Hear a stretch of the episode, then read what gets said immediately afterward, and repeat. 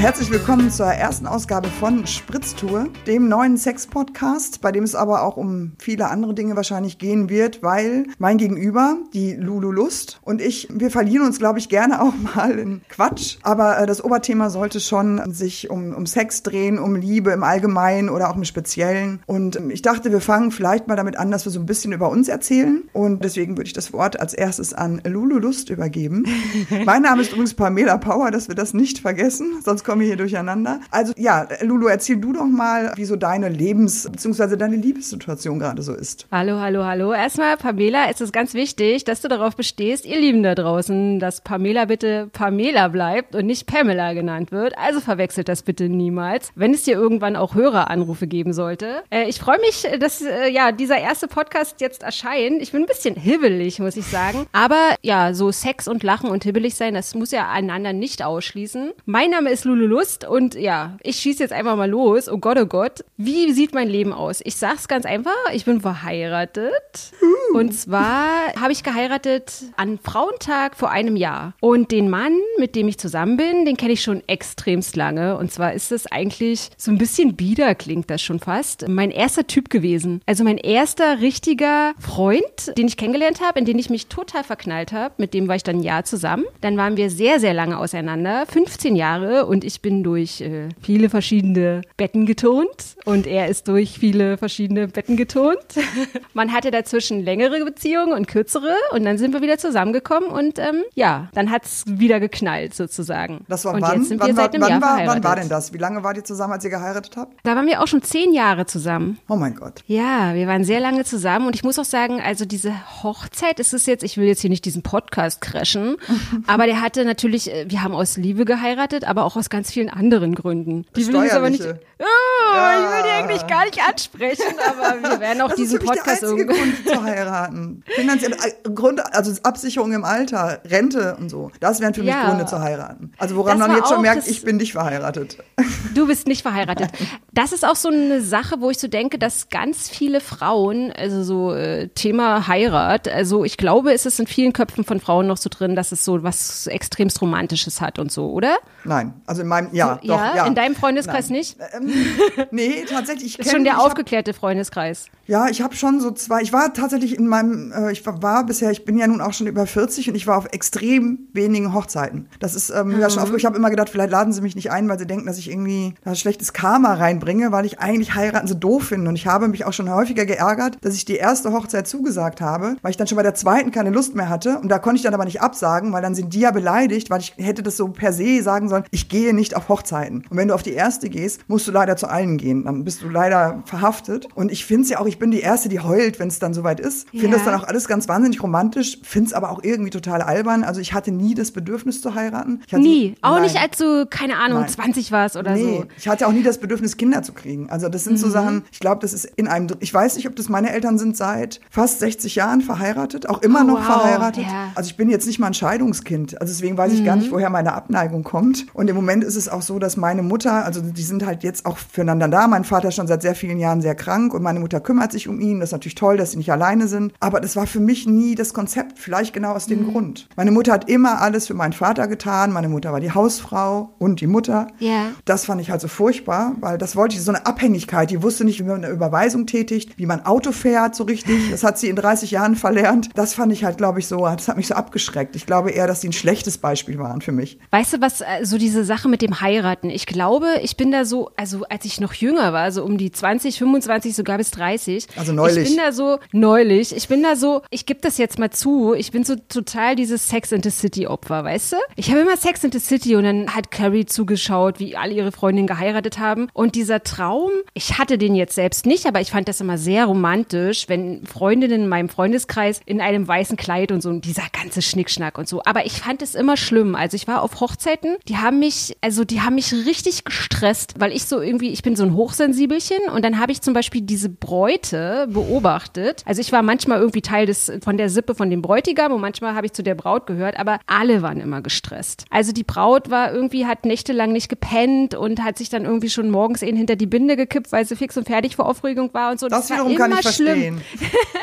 es war immer schlimm und deswegen war es mir zum Beispiel total wichtig, weil eine Hochzeit, eine der schlimmsten Hochzeiten, auf der ich gewesen bin, du, das war so eine Motto-Hochzeit. Und die wollten wirklich, dass man zu dieser Hochzeit als die Damen sind Indianerinnen und die Herren kommen als Cowboys. Das musst du dir mal vorstellen. Aber ist nicht das Motto schon Hochzeit? Ist doch schon Motto genug. Es, also es war doppelt gemoppelt, ein Doppelmotto und es war so schlimm und dann haben da irgendwelche fremden Leute, die so ganz schamdurchpulst gewesen sind, weil die einander irgendwie noch nie gesehen haben, haben dann gemeinsam Square Dance getanzt. Und es war alles so schrecklich und man hat das wirklich nur mit ganz viel Alkohol irgendwie überstanden. Und deswegen habe ich gedacht, ey, wenn, wenn ich irgendwie mal heirate und so, und es hat natürlich auch so Gründe wie, also ich habe so Urängste, weißt du? Also zum Beispiel, wenn man im Krankenhaus ist, dann darf man nicht besucht werden und so. Das waren so Sachen. Also ich war zum Beispiel, habe ich so ein Erlebnis vor ein paar Jahren gehabt, da war ich im Krankenhaus und mein Freund, also mein noch damaliger Freund, durfte nicht zu mir rein, weil die gesagt haben, sind sie verwandt und er, ich bin ihr Freund und na dann nicht und so. Und das war echt äh, total Aber das ist komisch. Das ist aber komisch, weil ich äh,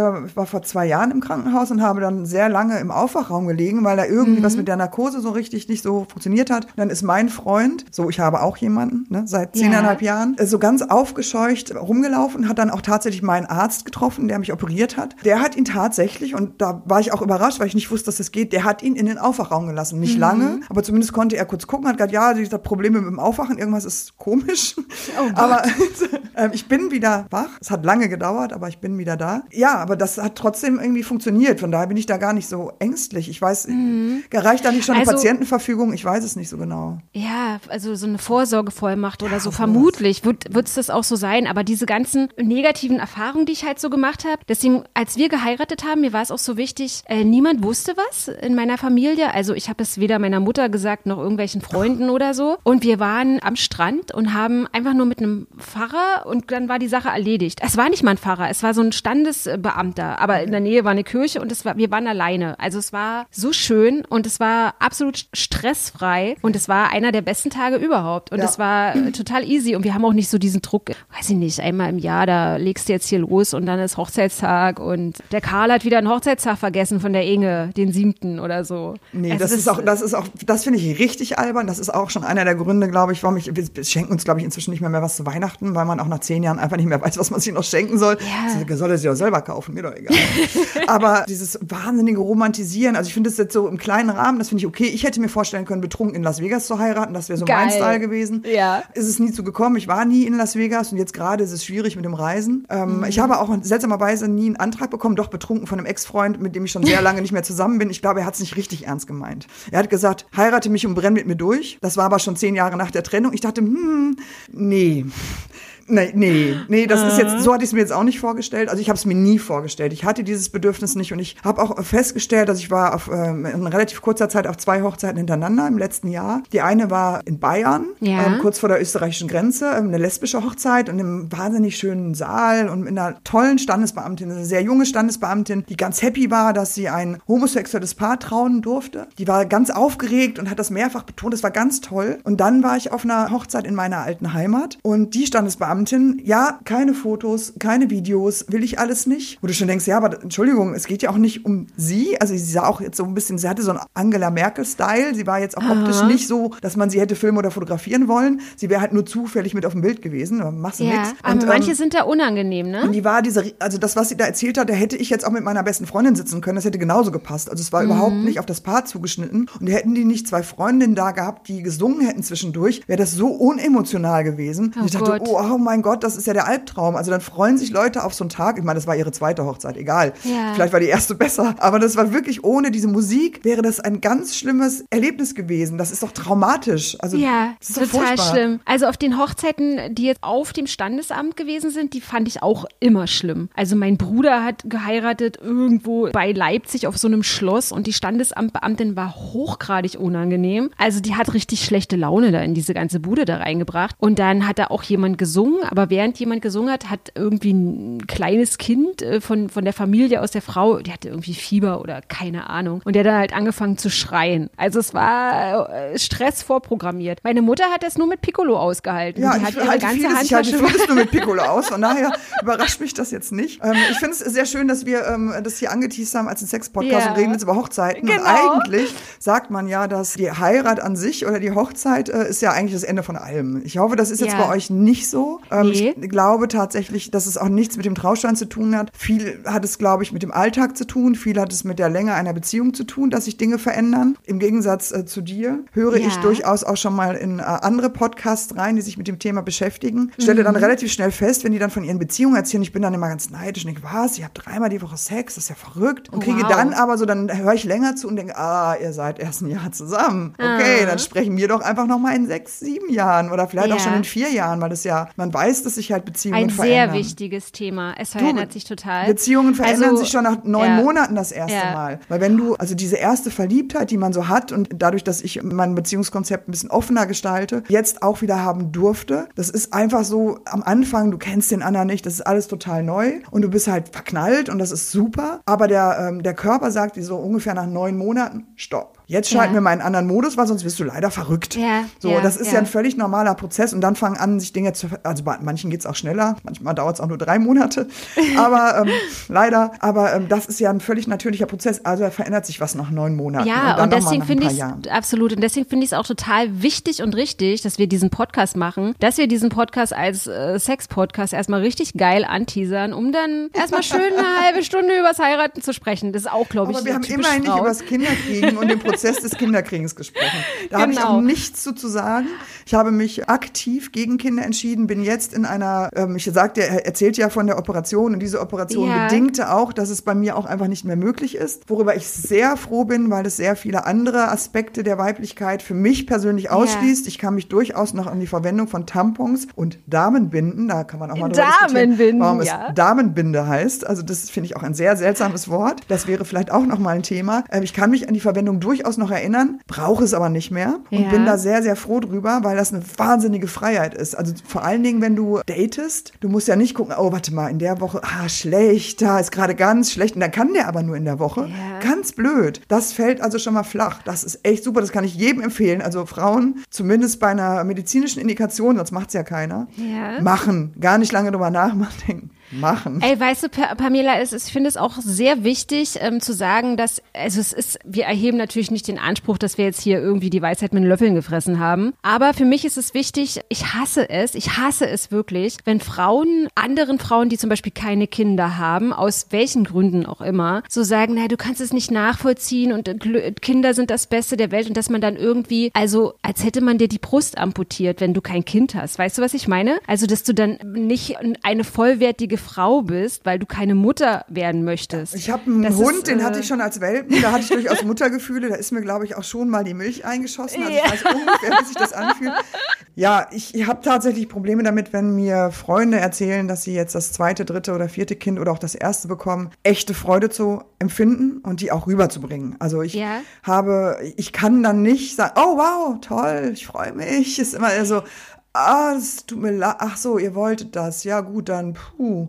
Ah, ja, müsst ihr ja wissen. Ich, Klar, also man denkt ja halt so ein bisschen, oder ich denke zumindest so, es gebietet so etwas der Anstand, weißt du? Aber wir haben ja auch schon eingangs in diesem Podcast natürlich mit Heirat angefangen, aber es soll ja auch in diesem Podcast um Sex gehen und so. Und es geht jetzt natürlich um Sex von vielen Leuten und ich kann da natürlich auch aus meinem Bekanntenkreis quatschen, weil da fällt mir nämlich ein, weißt du, äh, eine sehr gute Freundin von mir äh, ist Psychologin, hat zwei Kinder und das erste Kind, da war sie noch total happy und äh, Friede, Freude, Eierkuchen und beim zweiten Kind, was ich zum zum Beispiel richtig krass fand. Das ist die absolute krasse Geschichte. Ich weiß jetzt gar nicht, ob ich die total en Detail erzählen soll, weil wir wollen ja hier nicht mit den ganzen Lorbeeren irgendwie äh, die gleich verschießen. Und zwar ist sie schwanger gewesen und hat in der Jacketttasche ihres Freundes einen Kassenzettel gefunden. Der war irgendwie über 2000 Euro von Tiffany und sie hat sich total so gedacht, wow, und jetzt sind wir irgendwie acht Jahre zusammen und so und war mega aufgeregt. Und dann am Ende vom Lied fand sie in dem Handy ihres Freundes und und der gleichzeitig der Vater ihres ersten Kindes war, SMSen an seine Sekretärin. Und es ist so ein krasses Klischee, weißt du, wo ich so dachte, es kommt doch nur in, den, in diesen ganz schlimmen, romantischen, komischen äh, Typ, verknallt sich in Sekretärin, so ein Dreck, weißt du, aber es ist wirklich so gewesen. Aber das und, gut, die gute ja, Nachricht ist, die hatten ja offensichtlich, weil du sagtest irgendwie, eigentlich äh, sollte es ja um, um Sex gehen, tatsächlich hatten die ja offensichtlich trotzdem noch welchen. Das ist ja schon selten genug. Ja, also sie hatten Sex, aber es war immer schlechter Sex. Also ah, oh. es war wirklich wirklich extrem äh, schlechter Sex. Es war so ein, äh, also der Typ, du musst dir vorstellen, sie hat in Berlin oder wohnt immer noch in Berlin und der Typ hat in Frankfurt gewohnt und ist immer am Wochenende nach Hause gekommen und dann gab's halt so ein, es war so eine, so, ein, so eine Mischung aus Verlegenheitssex und so, es hat sich irgendwie äh, schal und abgenutzt irgendwie angefühlt, hat sie mir halt immer berichtet und so. Ich meine, ich kannte natürlich auch beide gut und dann musst du dir halt vorstellen, ist dann halt so, die, die, die Frau ist halt schwanger und äh, vermutlich findet er sie dann nicht mehr so heiß oder was und dann hat er halt die Sekretärin sich dann halt vorgenommen. Und dieses ganze Drama in der Schwangerschaft verlassen zu werden, das war so dramatisch für sie, dass sie mit dem zweiten Kind, was sie dann von dem bekommen hat, nie richtig warm geworden ist. Und sie hat, also es hat halt ewig gedauert, bis das irgendwie gefruchtet hat. Und beide Kinder sind jetzt, also das erste Kind ist jetzt 20 und das zweite Kind ist jetzt 16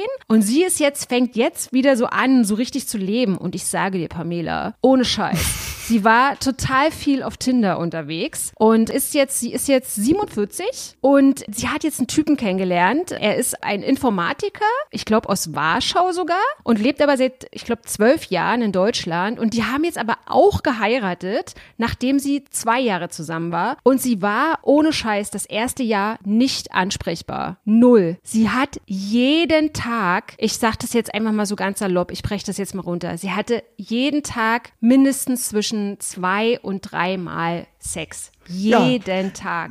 Ja, aber das legt sich ja leider. Ich war so, ich habe so gedacht, bist du denn total wahnsinnig? Und die hat mir Sachen erzählt, also dass sie irgendwie, sie fühlt sich jetzt schon total wundend und verbringt das Wochenende auf der Couch, weil nichts mehr geht und so. Und also die hat, die haben es wirklich so äh, übertrieben äh, getrieben. Und jetzt sind sie aber verheiratet und der Sex hat sich jetzt ähm, nicht verflüchtigt, aber sie, sie hat, also selbst das finde ich noch viel, aber sie sind jetzt noch nicht so lange zusammen. Also sie sind jetzt zwei Jahre, etwas länger als zwei Jahre Jahre zusammen und sie haben jetzt so noch so dreimal in der Woche Sex. Ja, ich sag dir, ähm, warte mal noch vier Jahre, dann mh, hm, kann sie froh sein über dreimal im Monat, glaube ich.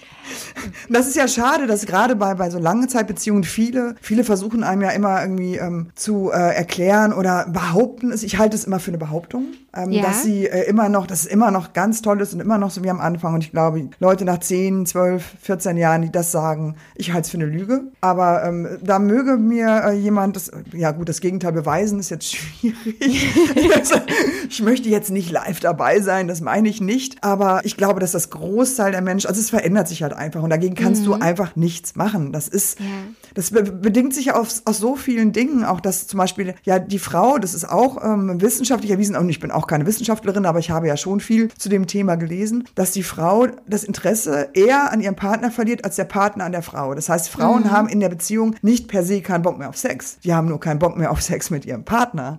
Das ist das Problem. ja. Und dem Typen ist es erstmal egal. Ne? Dem ist es auch egal. Ich nehme auch die Alte, die da ist, das reicht schon. Ja. Ähm, aber bei, bei, bei Frauen verändert sich das halt. Und Männer haben im Alter, äh, verlieren eher die Lust und bei Frauen kommt die mit dem steigenden Alter, weil sich da halt die, die Prioritäten verschieben. Das kommt, ist möglicherweise, da weiß jemand, der studiert hat, vielleicht mehr, aus der Evolution bedingt, dann ist das halt quasi, das Kindergroßziehen ist damit abgeschlossen und dann bist du halt wieder freier im Denken und äh, das geht aber auch eben Frauen ohne Kindern so. Mhm. Und ich mhm. glaube, dass sich da eigentlich, dass deswegen Männer und Frauen eigentlich an der Stelle überhaupt nicht zusammenpassen. Ja. Deswegen ist meine Meinung ja auch eigentlich, dass der Typ immer jünger sein muss als die Frau. Dieses ah, ganze, ja. dieses ganze Shaming, was wir jetzt auch mit Heidi Klum und Tom Kaulitz erlebt haben. Ja, gut, es sind 16 Jahre, das ist viel. Ich glaube auch tatsächlich, dass in dem Alter, wo die jetzt sind, kann es noch mal schwierig werden, weil wenn der Typ noch sehr jung ist und noch keine eigenen Kinder hat und er möchte irgendwann welche, ist es zu spät. Mhm. Aber ich glaube, wenn du das jetzt einmal mal so, sagen wir mal, die wären beide schon zehn Jahre älter, wäre es eigentlich perfekt. Aber ich meine, er kann ja ihre mit großziehen, von daher ist ja auch wurscht. Ja, eigentlich. aber ich finde ja auch,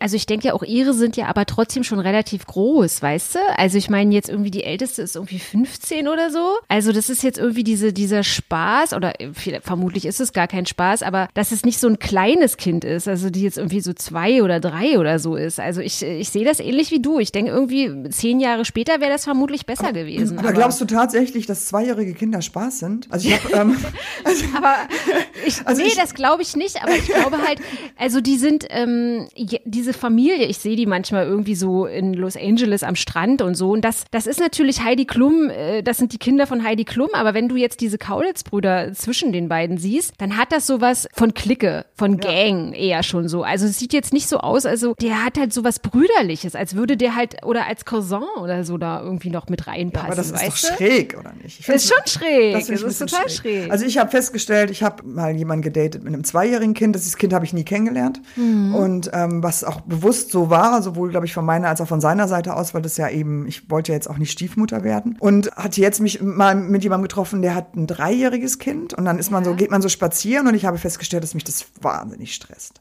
Also dass mich wirklich, Ja. und das wirklich irgendwie, es ist einfach wahnsinnig anstrengend. Es kommt kein vernünftiges Gespräch zustande, weil du eigentlich immer nur da guckst, was macht das Kind, wo ist es, was, wa- was macht er da schon wieder, warum springt er jetzt da runter und Vorsicht, oh Gott. Also das hat, da dachte ich, okay, und das ist dann dein Leben und zwar 24-7, sieben Tage die Woche. Okay, sagen wir mal, wenn du getrennt bist, dann ist das Kind vielleicht mal da und mal da und du kannst es auch mal abgeben. Wenn du ein Paar bist, sieht das nochmal anders aus, dann ist das Kind wirklich rund um die Uhr da. Ich würde empfehlen, ein Kind getrennt großzuziehen, dann hat jeder mal seine Ruhephasen.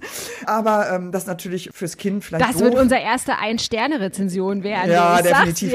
Es ist, aber es ist, ist wahrscheinlich auch Quatsch, weil ich glaube, natürlich ist es fürs Kind besser, wenn die Eltern zusammen sind. Das ist ja auch gar keine Frage. Aber ich glaube, wenn man das als getrenntes Paar gut hinbekommt, ohne sich irgendwie blöd anzugehen und ohne das Kind irgendwelche negativen, und das ist gerade in den ersten Jahren natürlich prägend, ähm, das hinzubekommen, eine Trennung, ohne dass das Kind drunter leidet. Wenn man erwachsen genug ist, okay, das funktioniert wahrscheinlich in den seltensten Fällen, aber dann ist es, glaube ich, fast besser fürs, Ja. also so fürs Familiengefüge und für die einzelnen Personen, um den Stress rauszunehmen. Aber Ich hatte, ja, total. Ich hatte neulich ein Gespräch, den habe ich irgendwie für meinen Job irgendwie interviewt. Es ist ein LKA-Kommissar gewesen und der hat irgendwie mir vorgeschlagen, wann ich ihn erreichen kann. Er wollte mir so ein bisschen was über äh, die Corona-Zeit und wie es ist, in seiner Stadt Corona-Streife zu fahren und was er da so erlebt und so. Und dann war ich mit ihm verabredet, äh, ich habe es vergessen, Mittwoch 18 Uhr oder so. Und ich habe dann so versucht, ihm meine Fragen zu stellen und er war aber gerade mit seinem dreijährigen Kind auf dem Spielplatz. Du, ich habe nichts verstanden. Äh, Das, äh, das war so schwierig. Der konnte mir, der konnte sich auch gar nicht auf mich konzentrieren oder so. Ich habe dann einfach versucht, mit ihm einen neuen Termin auszumachen. Und die andere Sache war, die, die mir aber auch gerade einfällt, als der zweite Sohn meiner Freundin in der Pubertät war, du, das war auch richtig geil. Wenn ich da abends irgendwie mal zum Weinchenpicheln hingegangen bin, dann hat der, da war der gerade so 15, 16 und da ist er immer so mit freiem Oberkörper und hat immer Klimmzüge am Hochbett gemacht und so. Und dann hatte der schon so Stimmbruch und hat immer so seine Muckis gezeigt und so. Und das war, oh, es war so anstrengend. Gedacht, Okay, sie sind, sagen wir mal, sie sind quasi in jedem Alter anstrengend. Ich glaube, es gibt eine gu- ganz gute Phase. Also ich würde sagen, so zwei Jahre, drei Jahre, das ist einfach anstrengend. Gerade mit drei, dann, ne, die laufen schon überall hin und der kann dann auch schon, der kommuniziert dann auch ganz gut und er ist auch eigentlich, man merkt, manchmal sagt er so Sachen, wo du denkst, oh wow, auch für einen Dreijährigen jetzt nicht so schlecht. Er hört halt überhaupt nicht und dann rennt er immer hinter meinem Hund her und wenn wir wollen, dass das Kind kommt, muss ich den Hund rufen, weil dann rennt das Kind hinterher. Wenn du das Kind rufst, es kommt halt einfach nicht. Das kannst du voll vergessen. Und das ist halt, eigentlich bist du die ganze Zeit damit beschäftigt, den Namen des Kindes oder den Namen des Hundes zu rufen. Und das finde ich wirklich wahnsinnig anstrengend. Und das ist so, du bist da so, du denkst normalerweise, du gehst so zwei Stunden im Park spazieren und du bist danach ein bisschen entspannt, du machst es ja eigentlich, um so ein bisschen runterzukommen. Und danach muss ich mich hinlegen, bin ich einfach fertig. Weil Und ich so, so- okay, die Entscheidung war eine gute, die Entscheidung Ja. war definitiv eine gute. Und ich fand auch tatsächlich eigentlich immer, wenn ich ähm, auch gerade so Single-Männer auf Spielplätzen, also ich sehe selten Single-Männer auf Spielplätzen, aber man Mhm. sieht sie ja mal im Wald, ich bin ja nicht auf Spielplätzen, aber man sieht ja immer mal so Männer alleine mit ihren Kindern und wie die mit denen reden und ich finde das wahnsinnig unattraktiv. Also Okay. ich glaube, es gibt Frauen, die das toll finden. Ich glaube, wenn du als Frau, wenn du per se Bock auf Kinder hast, findest du das toll. Mhm. Wenn ein Mann mit seiner Angelina, komm doch mal, komm doch mal her und hier, du musst noch was, du musst mehr was trinken und du musst mehr Wasser trinken und hier nimm mal dies und hier noch einen Riegel. Findest du das, glaube ich, als Frau toll. Wenn Mhm. du per se nicht so eine Lust auf Kinder hast, denkst du eher so, ah, Sex möchte ich jetzt mit dir nicht mehr haben. Das ist mir Mhm. irgendwie schräg. Also ich glaube, da gibt es einen Unterschied. Also daran äh, können Frauen relativ früh erkennen, wenn sie Männer beobachten mit Kindern, ob sie selber prädestiniert sind, Mutter zu werden oder ob sie es besser lassen sollten. Also was mir jetzt nochmal so wichtig ist, ist äh, für unsere Hörerinnen und Hörer so ein bisschen zu betonen, dass dieser Podcast, also in dem es natürlich auch sehr viel um Sex gehen wird, äh, wir knallen natürlich nicht gleich alles raus, aber ich finde es halt so wichtig, also diese Sache Sex und die Leidenschaft, die dann irgendwann geht, weißt du? Weil ich finde, wenn Frauen uns zuhören, dann ist es ganz oft so, dass, dass ich immer so das Gefühl habe, diese Sex-Podcasts, die ich höre, weißt du? Es ist immer so, dass die Frau noch so ein, dass die Frau den Part übernimmt, diese devote Rolle zu spielen, weißt weißt du? Also, dass es immer noch so in unserer Gesellschaft ist, so, naja, dann bist du halt verliebt und dann, dann, dann rasierst du dich mal schön für deinen Typen und dann äh, holst du mal deine schöne Schlüppi raus und, und, und dann legst du dich mal hin und lässt dich mal ordentlich äh, durch so irgendwie. Und, und so, also ich finde halt auch so feministische Frauen, also die, jede Frau muss ja nun nicht äh, gleich bis zum Kotzen feministisch sein, bloß weil sie sagt, ich habe halt Bock auf Sex, aber ich möchte das und das und das und das nicht. Also mir ist halt total wichtig, dass Frauen nicht das Gefühl haben, also und das ist ja leider so, dass, dass die dann denken, ja, vielleicht äh, stimmt irgendwas nicht mit mir oder ich muss jetzt meinen Ratgeber lesen, ähm, warum verspüre ich jetzt nicht die große biologische Uhr ticken oder so, und, weißt ja. du? Sowas halt. Das ist halt. Das fängt ja schon an, warum finde ich Deep Throat selber scheiße? Ja, weil ich fast kotzen muss. Mein Gott, das ist doch, mein, sorry, also was, was da, ja. da für ein Bild vermittelt, frage ich mich, äh, gibt es, also würde mich jetzt persönlich interessieren, gibt es die Frauen, die das wirklich super finden, wenn sie fast irgendwie, fast ersticken? Äh, das ja. kann, das also kann ich mir einfach nicht vorstellen. findet in meinem Leben so nicht statt, wo ich, es ist nicht so, dass ich denke, ja, das ist, finde ich, finde ich total super, schön weit ans Zäpfchen, so dass ich echt denke, gut, mein Mittagessen brauche ich ja auch nicht mehr. Ich habe es ja eh schon halb verdaut. Also ja, gibt absolut. es diese Frauen wirklich oder ist das nicht eher ein Pornomythos? Du, es ist mir ein absolutes Rätsel. Ich vermute, es ist ein Pornomythos. Ich habe noch keine Frau kennengelernt, aber ich kann dir eine sehr schöne Anekdote dazu sagen. Also im richtigen Leben arbeite ich auch unter anderem als, als Prostituierte. Nein! als äh.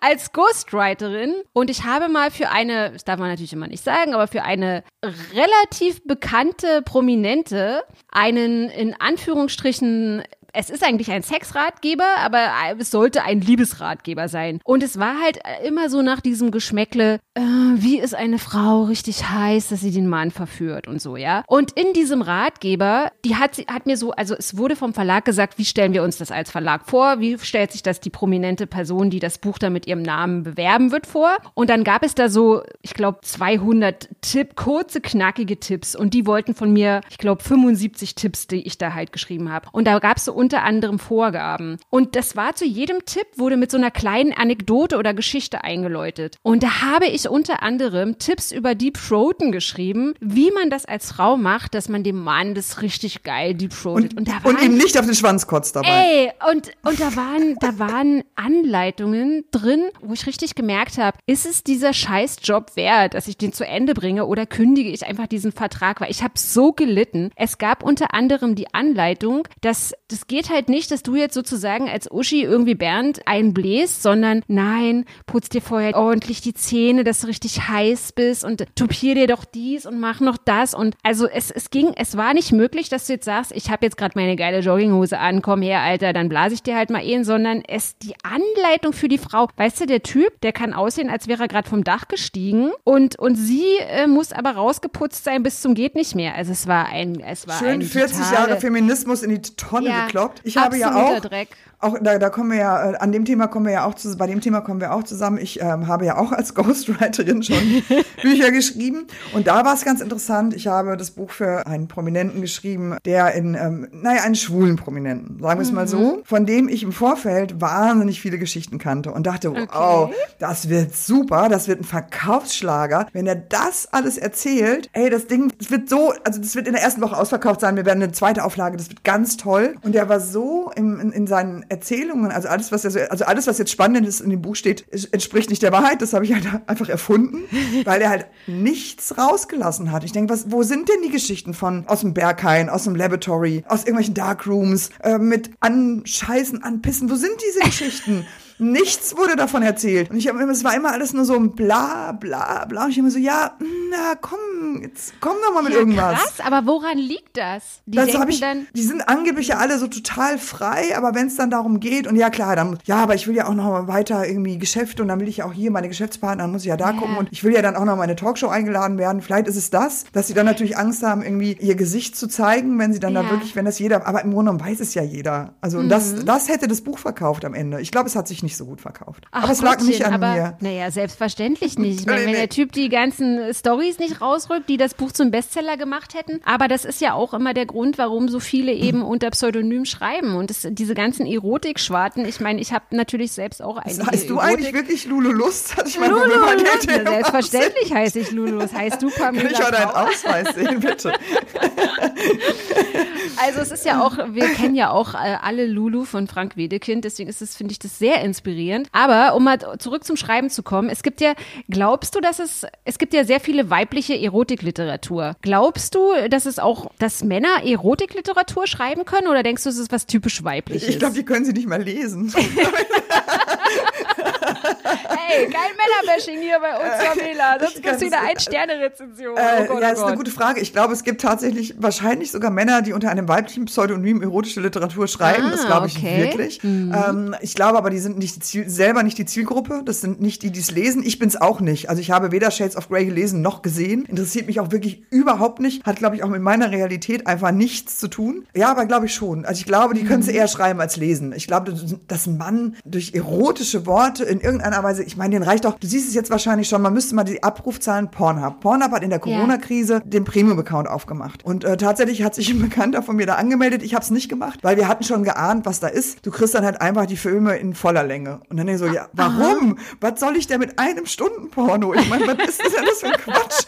Wer braucht denn das? Du spulst doch vor. Also du spulst ja schon mal fünf Minuten Clips zu den spannenden, yeah. zu den spannenden, sagen wir mal, zu den interessanten Stellen vor. Also warum muss ich das denn noch auf eine Stunde dehnen? Was ja. bringt mir denn dieser Premium-Account? Ja, also offensichtlich äh, ist das, also deswegen glaube ich, dass äh, Männer brauchen nicht so lange, sowieso, ich glaube Frauen auch nicht. Das ist auch ein Mythos, dass Frauen, ich, vielleicht gibt's andere, ich brauche keine erotische Literatur, ich brauche kein Ein-Stunden-Porno, ich brauche auch kein Porno für Frauen. Es muss pragmatisch mhm. sein, es muss irgendwie irgendwas passieren, das muss ich sehen, dann dauert das Ganze zwei Minuten und dann ist das Thema auch durch und dann kann man sich wieder um was anderes kümmern. Und damit meine ich nicht den Haushalt, ich meine nicht den Abwasch, sondern um den nächsten Podcast vielleicht.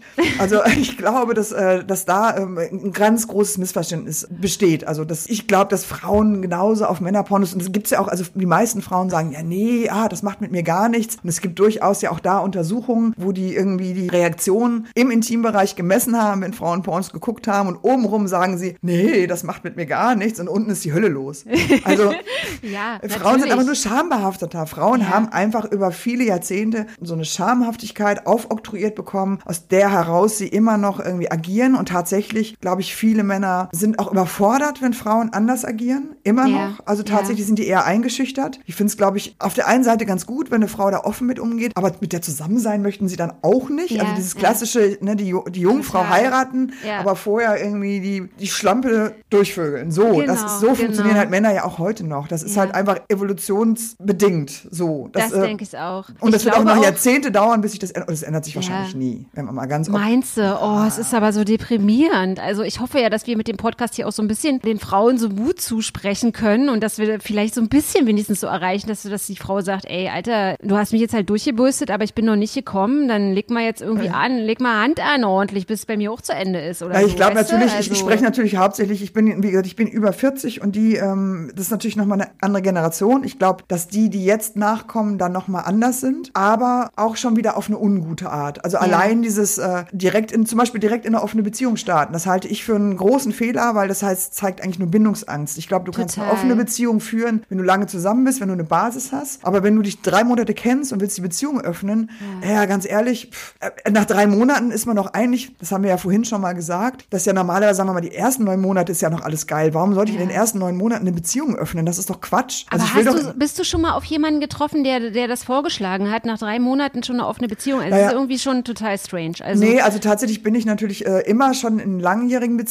Also jetzt in zehneinhalb Jahre, davor waren es dreieinhalb, dann viereinhalb, dazwischen mal ein Jahr. Also ich, deswegen kenne ich mhm. das so nicht. Das hat tatsächlich nie jemand vorgeschlagen. Das ist vielleicht auch so ein Berlin-Ding inzwischen. Mhm. Ich hatte es jetzt halt, dass ich ähm, eben, ja, es war schon, ja, es hat sich leider so ein bisschen zu einer Zweitbeziehung entwickelt, was eigentlich mal eine Affäre sein sollte. Und der hat dann, glaube ich, einfach kalte Füße gekriegt, weil es dann trotzdem, dass nur die Zweitbeziehung war, irgendwie doch seltsam sich nach Beziehung anfühlte. Ah, okay. Und ähm, hat dann gesagt, nach zweieinhalb Monaten, dass er ähm, jetzt auch wieder andere treffen wollte oder ah. würde, was ich immer noch nicht so ganz glaube, ich halt so ein bisschen für, für vorgeschoben. Und da habe ich für mich festgestellt, so, nee, kannst du in neun Monaten machen. Finde ich okay, dann langweilst du mich eh, vielleicht langweilst du mich auch schon in vier Monaten. Aber jetzt, in dem Moment bin ich noch nicht gelangweilt und an dem Moment bin ich auch nicht bereit zu teilen. Und ich hätte auch definitiv schon nach, auch nach fünf oder sechs Jahren in dieser Beziehung hätte ich das nicht gemacht. Mhm. Aber irgendwann ist so ein Punkt erreicht, wo man denkt, ja gut, aber das kann jetzt noch nicht alles gewesen sein. Das aber was mich jetzt an äh, da interessieren würde, ist, also wenn du in einer offenen Beziehung lebst, Pamela, ne? Du hast jetzt eine zehnjährige Beziehung und hast jetzt eine Zweitbeziehung. Diese Zweitbeziehung läuft eigentlich so ganz schubidubi und plötzlich läuft die nicht mehr so. Ja. Wie ist denn das für dich als Frau gewesen, was deine Gefühle jetzt betrifft? Schlimm. Ist, ist es dann, also ist es dann trotzdem, also diese, wenn du diese Gefühle beschreiben müsstest, ne? Du hast ja einen Freund, eine Basis und, und wenn du das jetzt beschreiben müsstest, ist das, was du für diesen Menschen empfindest, Liebe? Würdest du das als Liebe bezeichnen oder eine Form von Liebe? Und ja. was ist das, was du für den anderen Mann empfunden hast oder immer noch empfindest vielleicht? Tatsächlich, ähm, das ist wirklich schwer, schwer zu definieren, weil ich glaube schon, dass die Liebe natürlich nach zehn Jahren eine andere ist als in den ersten drei Monaten. Mhm. Und ich würde auch in den ersten drei Monaten vielleicht von verknallt sein sprechen oder von verliebt. Also für mich gibt es mehrere Abstufungen. Es gibt verknallt sein, dann gibt es verliebt sein, das ist nochmal ein drüber und dann gibt es Liebe. Und okay. so weit geht es einfach nach zweieinhalb Monaten natürlich nicht. Aber ähm, es kratzt vor allen Dingen am Ego. Ähm, okay. Das ist natürlich, das darf man ja auch nicht unterschätzen. Also ich glaube, man verwechselt da oft was. Und ich habe für mich festgestellt, dass ich glaube, dass es gar nicht speziell um diesen einen Menschen geht, sondern es geht um das Gefühl, was man hatte und was man vielleicht schon längere Zeit nicht mehr hatte und was äh, irgendwie natürlich in einer langjährigen Beziehung verloren geht. Und dann ist plötzlich da wieder so ein Gefühl von verliebt oder von verknallt sein. Und äh, der andere reagiert ja auch auf einen. Natürlich ist der, äh, reagiert der auf mich anders, als mein Freund das tut, weil der kennt das alles. Das äh, hört mir dann auch oft schon gar nicht mehr zu. Und der hing an meinen Lippen. Der hat mir jedes Mal Blumen geschenkt. Und das sind ja alles so, mein Freund hat ja. mal zu mir gesagt, ja, du bist halt nicht der Typ Frau, dem man Blumen schenkt. Oh. Mag, ja. Und da, der hat jedes Mal welche mitgebracht. Und damit kriegt man mich dann natürlich trotzdem, weil man dann irgendwie, man saugt es halt auf wie ein Schwamm. Und ja. am Ende geht es, das muss man halt realisieren. Es geht am Ende nicht um diesen Menschen. Es geht einfach nur um das Gefühl, was der einen vermittelt hat. Oder das Gefühl, was man in dem Moment hatte. Das ist das, was dann fehlt plötzlich, was dann weg ist. Mhm. Und ja, das ist trotzdem, ist es ein klassischer Liebeskummer und ähm, fühlt sich auch genauso an. Da würde ich gar nicht unterscheiden. Der geht dann auch, glaube ich, relativ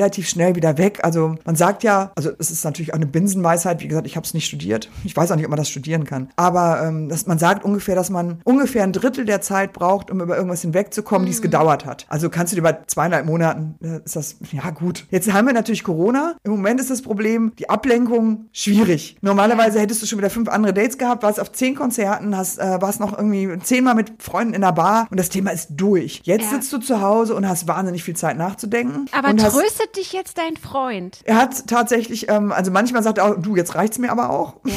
aber, aber es gab finde, durchaus Momente, ja, ja. Ich finde das aber, also für mich klingt das momentan total krass stark. Also ich finde das unheimlich stark, wenn, wenn eine Beziehung so eine Basis hat, dass die Frau eine Affäre hat. Schmetterling, also wenn du sagst, es ist eine Verliebtheitsphase, dann kann man das vielleicht auf dieses klassische Schmetterlingsgefühl, Schmetterlinge im Bauchgefühl runterbrechen oder vereinfachen. Und plötzlich ist das irgendwie, hat dir jemand die Schmetterlinge aus dem Bauch rausgerissen oder sie sind äh, abgestorben und dann leidet man. Und wenn man dann aber zu dieser ersten Liebe gehen kann und sich da ausheulen kann, ich finde, das ist was ganz Großes. Ja, ich finde, das ist, das ist was ähm, unheimlich Starkes. Also ja, das ist, äh, das ist tatsächlich, also ich weiß nicht, ob ich das umgekehrt so gekonnt hätte. Ja. Ich bin natürlich immer offen damit umgegangen. Also ich bin von vornherein, also ich habe diese Beziehung geöffnet. Ihn interessiert das alles gar nicht. Ich bin schon zu anstrengend, noch mehr Frauen, das wäre zu viel. Aber äh, er hat natürlich mit mir auch echt Pech gehabt, was das angeht. Aber ich glaube, dass äh, tatsächlich ich das, ich weiß nicht, wie ich damit umgegangen wäre. Es gab klar auch mal so kleine Episoden, die aber nicht so krass waren. Ich finde das auch extrem stark und ähm, ja, aber es ist, ich habe das von Anfang an angesprochen, ich habe es offen ausgesprochen, ich bin da immer ehrlich gewesen, ich bin da sehr transparent. Ich bin auch wahnsinnig schlecht im Lügen und ich bin wahnsinnig schlecht im Schauspielern. Ich kann dann halt auch nicht so tun, als wäre nichts. Ich schaffe mhm. das einfach nicht. Deswegen war das von vornherein eigentlich klar. Das heißt, er hat es von Tag eins an eigentlich mitbekommen und ich glaube, dass das schon hart ist und ich glaube auch, dass das natürlich weh tut.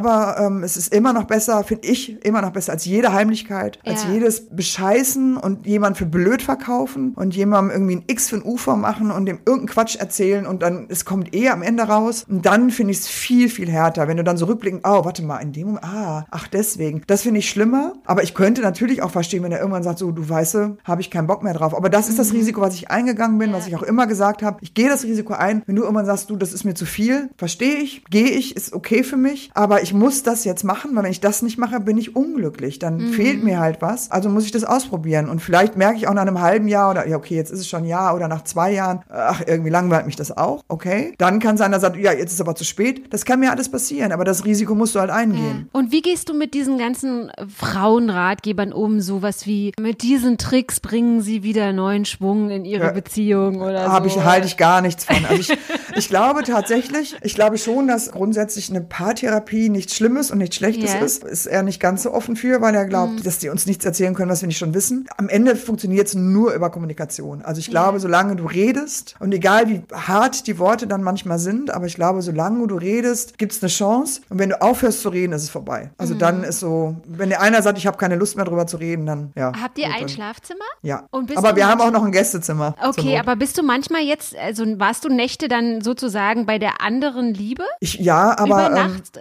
äh, sozusagen? Ja, aber nicht oft und auch nicht, Mhm. wenn, ähm, wenn mein Freund ähm, in der Stadt ist. Also wenn er Okay. nicht da war, ist das zweimal vorgekommen, glaube ich. Okay. Aber tatsächlich ist es ein Problem, äh, irgendwo zu sein und dann nach Hause zu kommen. Dann ist es eigentlich so, dass der Deal ist, dass ich dann ins Gästezimmer gehe. Aber da, da hat man auch noch nicht so, das sind auch alles so Sachen, das ist so ein so Work in Progress. Also man Ja, versucht dann immer so rauszufinden, ja, das geht, das geht nicht, da müssen wir mal gucken, nee, das hat sich doof angefühlt. Das ist halt einfach Arbeit. Und das funktioniert eben nur mit Kommunikation. Alles andere ist Quatsch. Also das heimlich zu machen. Und ähm, ich habe tatsächlich mal mich mit einem getroffen, das fand ich sehr interessant. Der war auch schon längere Zeit in einer offenen Beziehung. Und die waren damals schon, die waren schon 17 Jahre zusammen, die hatten zwei Kinder. Und ähm, dann hatte die wohl, da waren sie noch nicht in einer offenen Beziehung, da kam aber raus, als sie mit dem, ich glaube, mit dem zweiten Kind schwanger war, dass sie eine Affäre hat und dass dieses Kind nicht von ihm ist. Das hat sie ihm dann auch gesagt. Dann hat er gesagt, das ist mir egal. Ähm, ich bin jetzt trotzdem dabei, ich bin da bei der Geburt dabei, das ist mein Kind. Und was ich schon extrem stark finde. Das finde ich wirklich, finde ich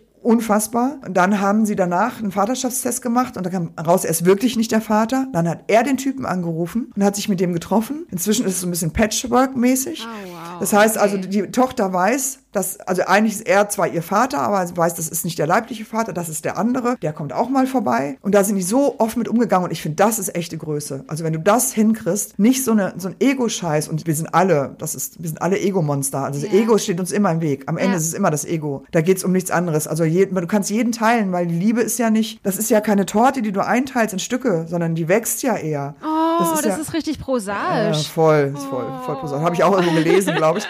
Aber ja, es ist halt einfach, äh, nur weil ich jetzt jemanden den liebe, kann ich ja den trotzdem lieben. Also das Ja. nimmt jedem anderen eigentlich nichts weg. Aber ich persönlich merke, habe halt jetzt beim letzten Mal gemerkt, dass mir das zu früh war. Dass ich in dem Moment das Gefühl hatte, da kann mir jetzt einer reingrätschen. Ich bin in der Beziehung noch nicht sicher genug. Wenn ich in der Beziehung sicher bin, glaube ich, okay, kann mir trotzdem passieren, aber ich, nicht so schnell. Aber wenn es noch so frisch ist und dann grätscht einer von der Seite rein, das war mir zu riskant und dann habe ich eher den Rückzug angetreten, um mich da zu schützen. Und ähm, ja, das ähm, ist blöd, Pamela, aber ist so. finden unsere Hörer dich bei Tinder eigentlich? Äh, nicht mehr seit heute. Nicht mehr seit heute. Ja, das ist natürlich jetzt ein bisschen doof in Vorbereitung auf äh, die nächsten Gespräche. Ich denke darüber nach, mich wieder anzumelden. Und zwar, ich Ja. habe es auch einfach gelöscht. Ich habe nicht nur deaktiviert, ich habe es einfach gelöscht, weil es so ein paar Sachen mich ja zuletzt genervt haben, die Treffen und auch was die einem dann zum Teil schreiben. Vielleicht ähm, überlege ich mir noch mal was und tauche dann da auch unter Pamela auf. Das ist vielleicht viel besser. Ja, oder? und ansonsten den nächsten Podcast nächste Woche Dienstag zu einem hochaktuellen Thema. Heute war so ein bisschen, wir müssen auch sagen, klar haben wir jetzt uns langsam eingegroovt. Äh, wir wollen ja wir sind viel auch, zu lang, wir wollten gar nicht so lang. Das tut mir jetzt schon lang, für den, der es schneiden muss. Das ja, tut mir total. Sorry. Also gar kein Ding. Es ist aber so, ihr Lieben da draußen, dass wir natürlich, wir haben uns jetzt eingegroovt in diesen Podcast, wir haben uns so ein bisschen warm gequatscht. Wir werden euch nicht jede Woche mit einer Voll Stunde, wir müssen mal gucken. äh, aber heute war so ein bisschen, wir haben heute so ein paar Themen angeschnitten. Heirat, Polygamie. Ja, ist auf jeden Fall, Polygamie ist schon, das ist, ich glaube, das ist nicht fertig. Mit dem Thema sind wir nicht fertig. Da müssen wir noch, Nee, da müssen ich wir noch, bin da noch lange nicht da mit müssen wir noch sehr, sehr viel drüber sprechen. Ansonsten findet ihr uns demnächst auch auf Instagram. Auf äh, Spritztour ist da unser. Würde Sinn machen, oder? Würde macht Sinn machen. Macht irgendwie Sinn, ja. Ja, und ihr könnt uns sehr, sehr gerne einen Kommentar da lassen. Ihr könnt uns auch schreiben schreiben. Da müssen wir uns aber erstmal aber noch Aber nur nett, ja. Wir brauchen vor allem eine E-Mail-Adresse und wir nehmen natürlich nur nette E-Mails. Nur nette und auch nur mit Anrede. Kritik und, können wir nicht mit umgehen. Genau. Schwanzfotos, äh, die wären wirklich Doch. postwendend. Nein, wollen nein, nein, die nehmen wir schon. Ja. Wir wollen die besten Schwanzfotos. die veröffentlichen wir, wir bei Instagram, bis sie gelöscht werden. die machen wir dann irgendwie, die tunken wir dann in unser Logo rein. Da müssen wir mal gucken, was wir da Schönes basteln. Wir sind ja auch sehr gut im Fotokollagen machen. Ja, ich liebe Fotokollagen.